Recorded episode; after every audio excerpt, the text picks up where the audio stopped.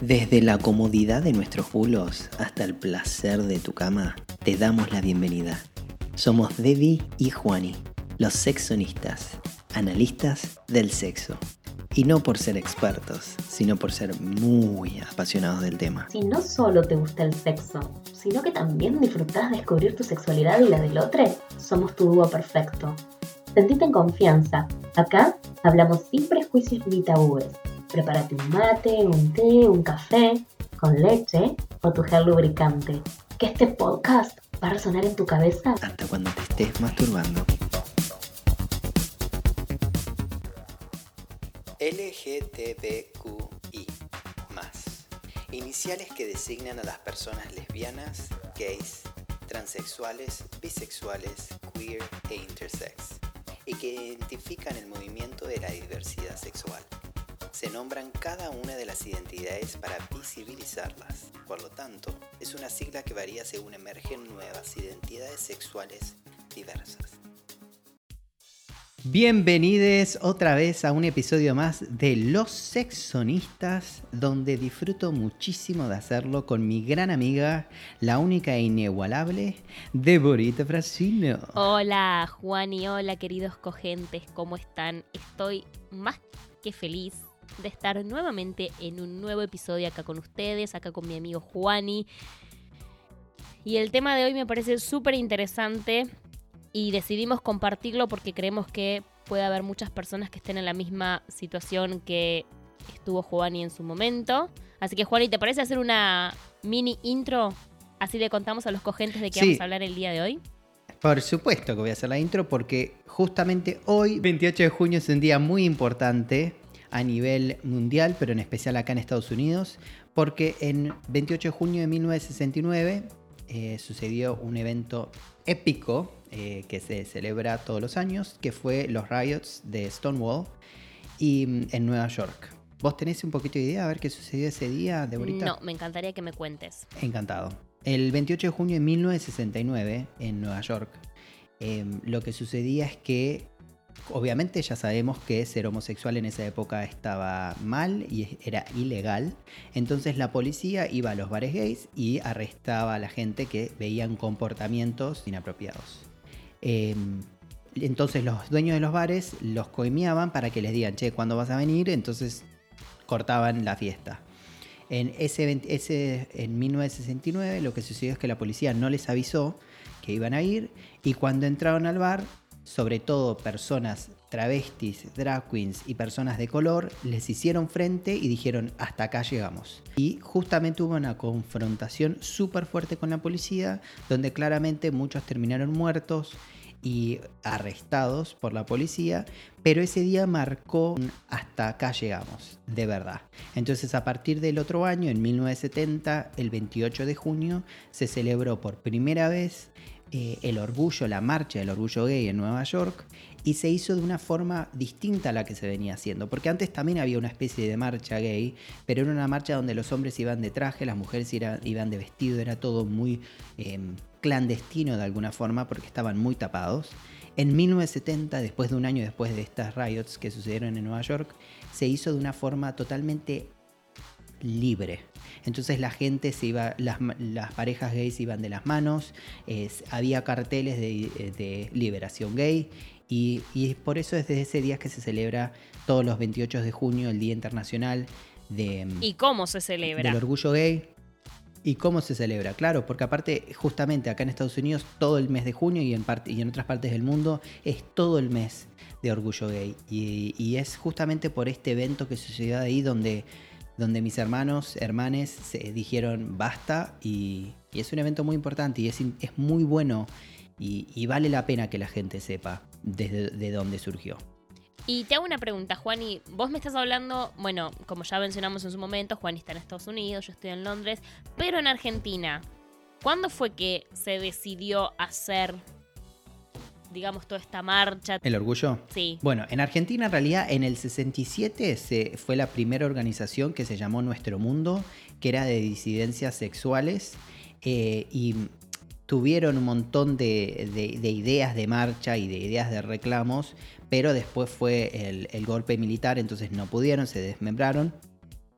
Y el, el primer, cuando- el primer, la primera marcha de orgullo gay en Argentina fue en el 92, que se realizó en julio justamente porque eh, en todo el resto del mundo se seguían la, la moda o seguían la, la ideología de celebrarlas durante el mes de junio, julio, por los de Stonewall. Después de un par de años, creo que fue en el 97, que se decidió pasar en noviembre para conmemorar eh, ese primer noviembre que se fundó este, esta organización de nuestro mundo. Y además una cuestión climática.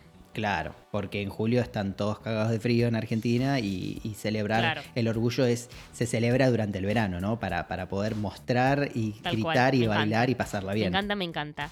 Bueno, ¿te parece, Juani, si empezamos a hablar un poquito de tu experiencia, compartirla? eh, por, como dije al principio, si hay alguien que esté en una situación en la que necesita sacarse eso de encima y poder vivir su sexualidad de manera plena y feliz. Y que vos quizás desde tu lado puedas como contar un poquito tu experiencia, cómo fue, qué fue lo que sentiste, a quién fue la primera persona que le contaste. Como para quizás, no sé, darle un Me poquito, darle un poquito de, de aliento a ese cogente que quizás no se anima todavía. Me encantaría. Sí, y sé que todavía hay un montón de gente. De hecho, yo tengo amigues que me han contado de tener conocidos que todavía están tapados. Así que sí, me encanta. Genial. Bueno, me gustaría primero empezar preguntándote quién fue la primera persona a la que vos decidiste contarle, a la que vos, digamos, confiaste esto que venías guardando por mucho tiempo y dijiste, bueno, hasta acá. Bueno, yo, como sabés, soy de una. soy de Río Negro, de un pueblo chiquito de Río Negro, que en realidad es una ciudad, pero bueno, es mentalidad de pueblo. Entonces no me pude amigar con la idea de que era gay hasta que me mudé a Buenos Aires. Y una vez en Buenos Aires, eh, trabajando en Starbucks, fue la primera vez que se lo dije a alguien que no era un flaco con el que me estaba viendo. Y mm, fue a mis compañeros de Starbucks, porque justamente en Starbucks se vivía mucha liberación sexual y, fue la primera vez que yo conocí otros gays y, y otras lesbianas y mm, otras, otras personas libres sexualmente, bisexuales y demás.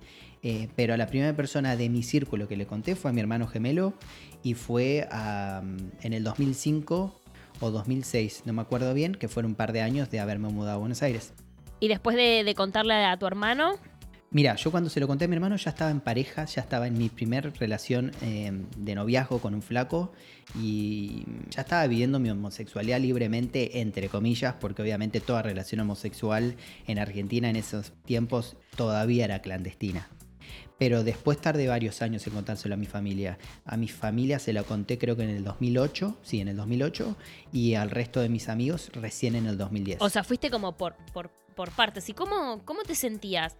Porque, a ver, vos ya tenías una mínima porción de tu gente que estaba al tanto, pero digo, a ver, quizás caretearla con la familia no es lo mismo que con los amigos, porque digo, tus amigos son como las personas con las que, no sé, salís, eh, compartís, no sé, escenas previas, y es como, Bueno, es que es- la verdad, Deborita, eso es tremendo. Primero, vos pensás que desde el lugar de un hombre en Argentina, que el, el- episodio pasado hablamos de feminismo, machismo, y yo hablaba de este peso del machismo en los hombres. Para ser un hombre en una comunidad tan machista como la Argentina, estás todo el tiempo presionado a debutar y cuando debutás, debutás en teoría con una mina.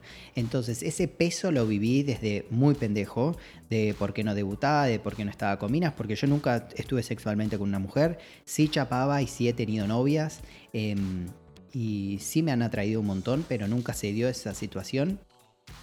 Y, y eso era, era de, mucha mentira, ¿no? Llegó un día que tuve que mentir, que tuve que decir que sí, que debuté con una mina y, fue horrible. La verdad que la vivía muy, muy mal. Era una presión asquerosa. Aparte, de chico era muy afeminado y de más grande también. Entonces la gente siempre sospechó, siempre se me cargó, siempre se me, se me discriminó un montón en la escuela. Entonces era una presión como constante de decir, che, lo sos o no lo sos, pero al mismo tiempo es decir que no lo sos.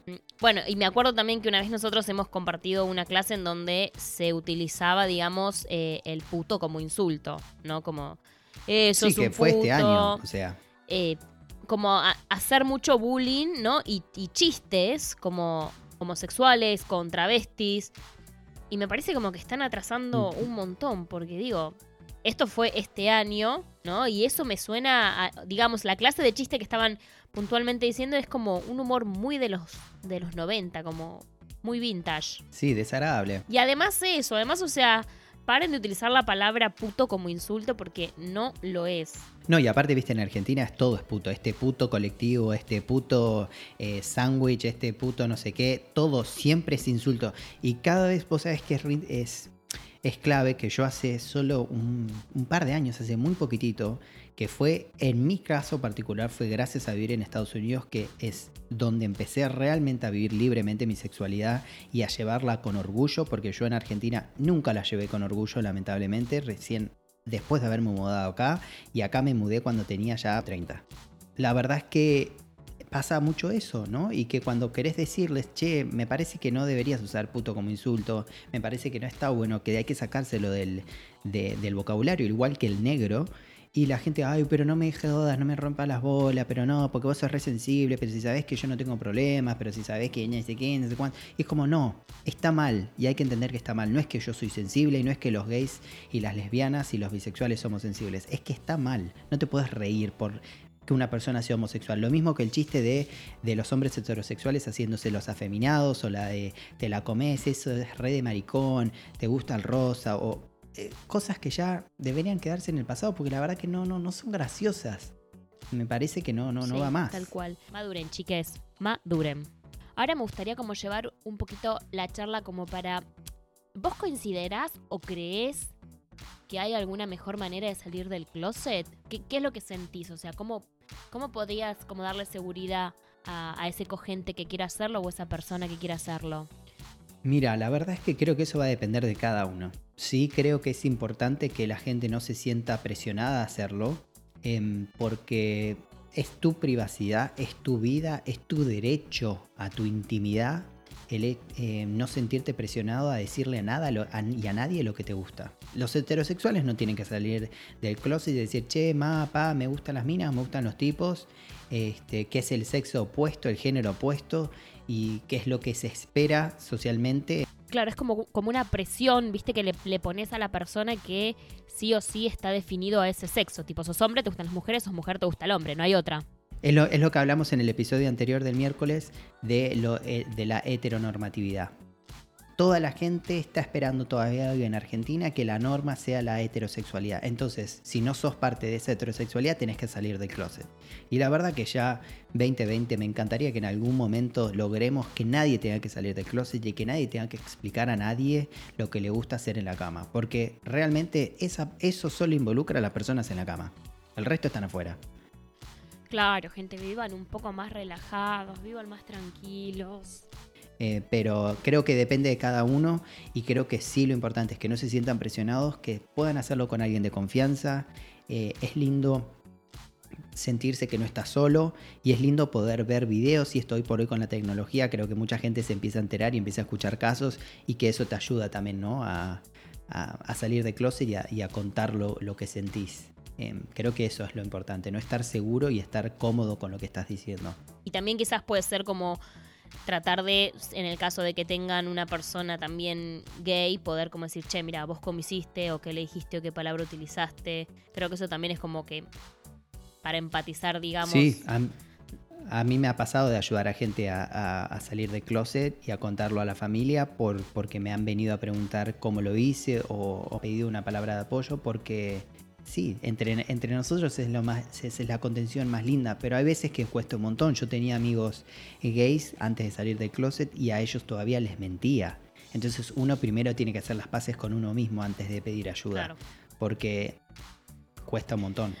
Y es súper linda además que vos tengas, no sé, una persona que venga y te pregunte, digo, ¿no? Che, ¿cómo lo hago? No sé cómo hacerlo. Pueden pasar personas, ¿no? Que no, yo creo que es como que no se terminan de dar cuenta. A ver, no es que no se, no se terminen de dar cuenta, sino como que quizás todavía no, no son capaces de admitir cuál es su elección, ¿no? Por temor a todo esto, la sociedad, la familia, amigos, el que lo juzguen. Bueno, y ahora sí, hablamos un poquito de mitos, ¿no? Mitos de, de los gays. Viste que hay algunos que mm. dicen que, no sé, que la religión quizás que es una enfermedad, ¿no? Algunos dicen que se nace gay o que se decide ser gay. o sea, ¿qué, ¿qué es lo que vos podés como refutar en todo esto? aclarar del tema. Y lo que pasa es que mucha gente cuando vos decís que sos gay te, te, hablan de elección, ¿no? Te hablan, bueno, pero vos elegiste ser gay. Y la verdad es que uno nace gay, uno no se hace. Eh, uno sí hay una elección, pero la elección no es de la sexualidad o de la orientación sexual. La elección pasa por respetar eso que tu cuerpo te está diciendo. Entonces, sí naces gay, 100%. ¿Y vos crees que trayendo un comentario que había hecho la Chiqui Legrand. ¿Vos crees que si los padres son gays, pueden influenciar a la criatura que estén eh, criando y educando? Es lo más pelotudo que pude haber escuchado en el mundo y que todavía hoy se sigue escuchando. No, si claramente hay gente gay que nació de padres heterosexuales, lo opuesto es posible.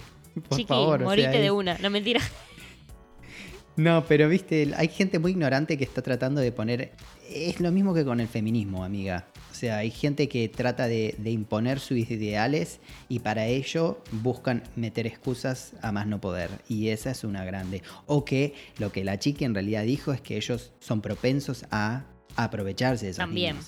Que eso es lo peor que la gente piensa que los, que los gays somos todos depravados sexuales porque nos encanta tener orgías y porque somos sumamente eh, atorrantes y estamos garchando a más no poder. Y eso es una mentira gigante. Atorrantes me sonó muy al, año 90. Sí, sí, sí, sí. Juan, ¿y dentro del mundo gay también se sufren discriminaciones o no? Sí, un montón. Porque el, machismo sobre todo toca todas las áreas de, nuestra vida social y la homosexualidad es una de ellas. Y sí, hay roles, ¿no? De personas si sos muy afeminado o no sos muy afeminado. En las, en las apps de, Levante es todo muy, algo muy criticado de los, de los chicos pidiendo solo por masculinos. Y eso es una cosa de roles de género, viste, que es muy fuerte. O sea, el hombre tiene que ser masculino, la mujer tiene que ser femenina. Y entonces se discrimina mucho al femenino, se discrimina mucho al, al que no tiene buen cuerpo. Hay mucha gordofobia dentro del mundo gay. Bueno, básicamente como en, los, en el mundo hetero también. Es lo mismo. Sí, sí, sí, sí, es lo mismo. Lamentablemente ser de una minoría no te salva de Y bueno, y con esta pregunta ya quiero cerrar.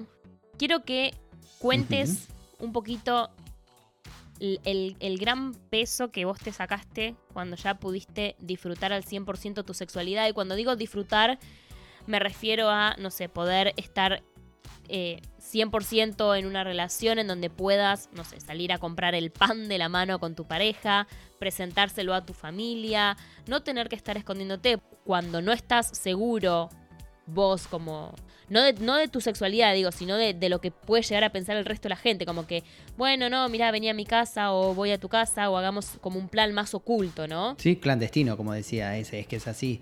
Eh, es que eso, amiga, es, es impresionante. Creo, que esto ya lo dije de yo recién, mi experiencia personal fue que recién cuando me mudé acá a este país pude vivir libre y orgullosamente mi, homosexualidad. Porque en Argentina, de hecho, lo primero que uno dice y que yo dije fue, mira, yo soy gay, pero yo no es que voy a llevar la banderita caminando por la calle. A mí yo también era homofóbico. Claro. ¿Me entendés? Y yo también sentía vergüenza de algún lado de ser gay. Entonces yo me había hecho amigo de que yo quería estar con hombres, pero no lo iba a llevar orgullosamente por la calle. Hoy por hoy, recontra y me encanta y lo hago y lo fomento y lo... Entonces, esa liberación, esa sensación de estar en paz con uno mismo y estar en equilibrio con uno y con la sociedad es un regalo que no, no se compara con nada, amiga, porque hay mucha gente que no entiende o que nació con el privilegio de respetar las normas, ¿no? De ser un hombre heterosexual masculino que juega deportes. Y que hay un montón de discriminaciones y situaciones que no tuvo que vivir nunca en su vida y desvaloriza esa importancia que nosotros le damos a poder vivir libremente, porque ellos nacieron libres. Nosotros no, nosotros tuvimos que construir ese espacio. Sí, como que necesitabas también un poco aprender, ¿no? O sea, no, puede ser un poco de vergüenza, pero digo, necesitabas como sentir esa libertad. Hay gente que ha tenido experiencias muy buenas de liberación y de, salir del closet sin ningún problema. Pero hay otras personas que son echadas de la casa, que sufren bullying constante, que todavía les pegan, que son asesinadas. Digo, los trans hoy por hoy sufren una violencia que es horrible en todo el mundo. Eh, entonces poder ser libre con uno mismo y con el mundo y que la sociedad te esté aceptando y abrazando es, es un regalo hermoso. Ay, sí, es súper triste eso, que no, no puedan como aceptar, digamos, ¿no? ¿Cuál es su, cuál es su elección? Bueno, queridos cogentes, eso fue un poquito lo que queríamos compartir con Juani sobre la liberación sexual. Disfruten a la persona a la que ama, sean heteros, gay. El amor es amor. No importa hacia quién. No estás molestando a nadie, es tu tema. Tal cual. Bueno, y como, como consideramos que este tema que estábamos tratando era como más profundo, decidimos hacer nuestra sección preferida del Saca y Ponga, random. Saca, y ponga. Ponga. ¿Cuál es tu gusto de helado preferido? Eh, te diría que siempre me pido vainilla y frutilla. ¿Por qué tan aburrida y clásica, boludo? Agregale chocolate y comprate el tricolor. Claro, ¿viste el del que te vendían en Carrefour 5 kilos? Eh, Juani, ¿cuántas veces te bañas en un día? Una. Y si salgo a correr la mañana, dos. ¿Tenés una teta más chica que otra? Sí, obvio. Y un ojo también, y creo que una pierna más larga que la otra, seguro. Claro. Esta, esta es la más grande. ¿Te comías los mocos de chico? Sí, qué asco. Y de bastante más grande también. Unos un asco, asco, asco, asco, asco. Lo heredé de alguien. No voy a decir quién. Debbie, ¿en qué te consideras profesional? Eh, me considero profesional como actriz, como fotógrafa y obviamente como madre. ¿Vos Ujú. crees que Mau y vos harían un trío conmigo? Mao, mi hermano, ¿no? claro. Sí, obvio, Deborita. Genial. Bueno, Mau, si estás escuchando esto, te paso por mensajito mis, mis medidas. Saca y ponga. Bueno, gente, eso fue nuestra sección Saca y Ponga Random. eh, para meter un poquito de, de- de humor a, a la cuestión. Porque obviamente no queremos faltarle el respeto, ni mucho menos a todo, todo este, esta causa que A este día tan importante. cual. Y que bancamos con muchas ganas. Así que bueno, eso ha sido. Así que bueno, gente. Así que bueno. A ver cuándo Diego va a aprender el, conectores. Hay otros conectores. Bueno, compete, compete, bueno. compete. Chiques, cogentes, hemos llegado al final de nuestro episodio. Después de venir dándole no, duro. No quiero, Después no de venir quiero, dándole Deborita, duro no a episodios larguísimos, este lo decidimos hacer un poquito más cortito. Y contanos, Juan Ignacio Manso, ¿qué vamos a tener en el próximo episodio? En el próximo episodio voy a ganarte porque vamos a tener una invitada de muy lujo y va a ser una doc. Así que van a hacer preguntas a la doc salud sexual, queridita de Boy Cogentes. Así que Cogentes estén atentos porque ya preguntamos en el Instagram y ya tenemos un montón de preguntas para hacerle a la doc y va a estar muy interesante. Queremos agradecerles estar otra vez ahí con nosotros y queremos recordarles que nos pueden encontrar en Instagram como los sexonistas para que nos den mucho amor a nuestro podcast y a nuestro Instagram y compartan sus comentarios con nosotros. Tal cual. Y también, además de estar en Instagram, chiques, encuéntrenos en Apple Music y en Spotify. Sí, Google. Y denle play, mucho amor, corazón, buenas reviews a nuestro podcast, así nos ayudan finalmente, aunque sea recibir un centavo, un centavo por, un centavo por podcast, No tenemos monetizados, así que no vamos a nunca ganar. algún día, algún día. Cogentes, eso fue todo por el episodio del día de hoy. Volvemos a agradecerles el estar escuchándonos y nos estaremos encontrando en un próximo episodio. Les queremos mucho. Feliz orgasmo, people. Feliz Adiós.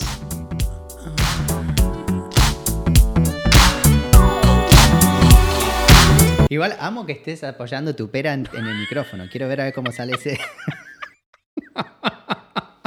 Hija de puta. Boluda, quiero ver a ver cómo mierda va a salir ese audio con esa pera abrazando el micrófono. Estaba como. No, porque no sé. no, no, no, no. Esto es AMRS, en donde sentirás mis dientes. Llama ya al 4888. Eh, fíjate no ponerte la.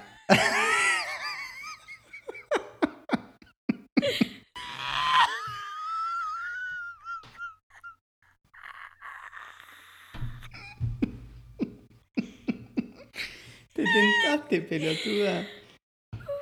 Eh,